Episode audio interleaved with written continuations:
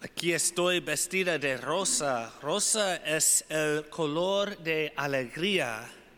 Y esta tercera semana de Adviento, nuestro enfoque está en la alegría. La antifonía de esta misa comienza con la palabra latina gaudete, que es una orden de regocijarse. Se nos dice, estén siempre alegres en el Señor de nuevo digo, regocíjense. En verdad el Señor está cerca. Pero, ¿qué significa exactamente regocijarse? ¿Qué es la alegría? ¿Qué es el gozo? Todas nuestras lecturas de hoy se centran en esta idea de regocijo. Isaías da muchas razones para regocijarse buena nueva para los pobres, para curar a los quebrantados de corazón, perdón para los cautivos y libertad para los prisioneros. Y continúa a hablar de cómo Dios hará brotar la justicia y la alabanza ante todas las naciones. Al menos para Isaías, el gozo el, y el regocijo tienen que ver con que las cosas se arreglan. La alegría en nuestra, es nuestra reacción ante la justicia y nos regocijamos cuando se corrige la injusticia. San Pablo adopta un enfoque ligeramente diferente. Él nos dice, vivan siempre alegres, oren sin cesar, Den gracias en toda ocasión, siempre, sin cesar y en toda ocasión. Todos esos son formas continuas de existir, de ser. No es solo una reacción ante algo que sucede, sino una actitud subyacente. Cuando juntamos lo que Isaías, Isaías nos dice sobre la conexión entre la justicia y el regocijo, el mensaje es que Dios siempre, siempre está trayendo justicia al mundo. Y vale la pena pensar en eso. Dios siempre está trayendo justicia a nuestro mundo. Pero hay muchas, muchas cosas en nuestro mundo que no son justas.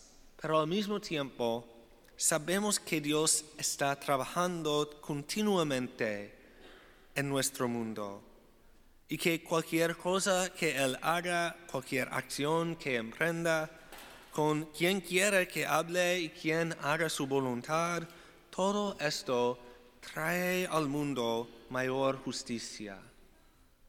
Y nuevamente, como he dicho durante las últimas semanas, ciertamente ya no hemos llegado a ese punto, pero lo que Dios hace trae justicia. Y Dios siempre está trabajando en nuestro mundo, lo que significa que siempre debemos regocijarnos en lo que Dios está haciendo. Y aunque el Evangelio no nos dice específicamente que nos regocijemos, de alguna manera está implícito. Oímos acerca de los sacerdotes, a los levitas y a los fariseos, preguntarle a Juan Bautista quién es y cuál es su mensaje. Y su respuesta es que está preparando el camino para Jesús, aquel que es mucho más grande que Juan Bautista.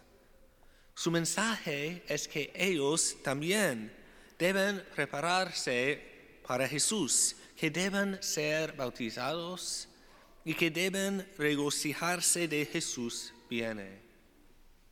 Pero también les dice que ellos no conocen a Jesús. Esto es lo que Juan el Bautista dice. En medio de ustedes hay uno al que ustedes no conocen, alguien que viene detrás de mí, a quien yo no soy digno de desatarle las correas de sus sandalias. Y aunque esto podría significar que todavía no saben quién es Jesús en ese momento, el verdadero significado es más profundo. Incluso después que descubrieron quién era Jesús todavía lo rechazan. Este es un significado diferente de la palabra conocer. Antes de su ministerio público no sabían quién era él en absoluto, pero más tarde saben con certeza quién es Jesús, pero se niegan a reconocerlo como el Mesías, el Hijo de Dios. Su falta de reconocimiento significa que no se regocijan cuando Él viene. No aceptan que Jesús cumpla las hermosas promesas dadas por Isaías y por eso no se regocijan en Jesús. Continúan buscando justicia en otro lugar que no sea Jesús y no ven que Dios obra en Jesús y a través de Él. Y por eso no se regocijan en Jesús.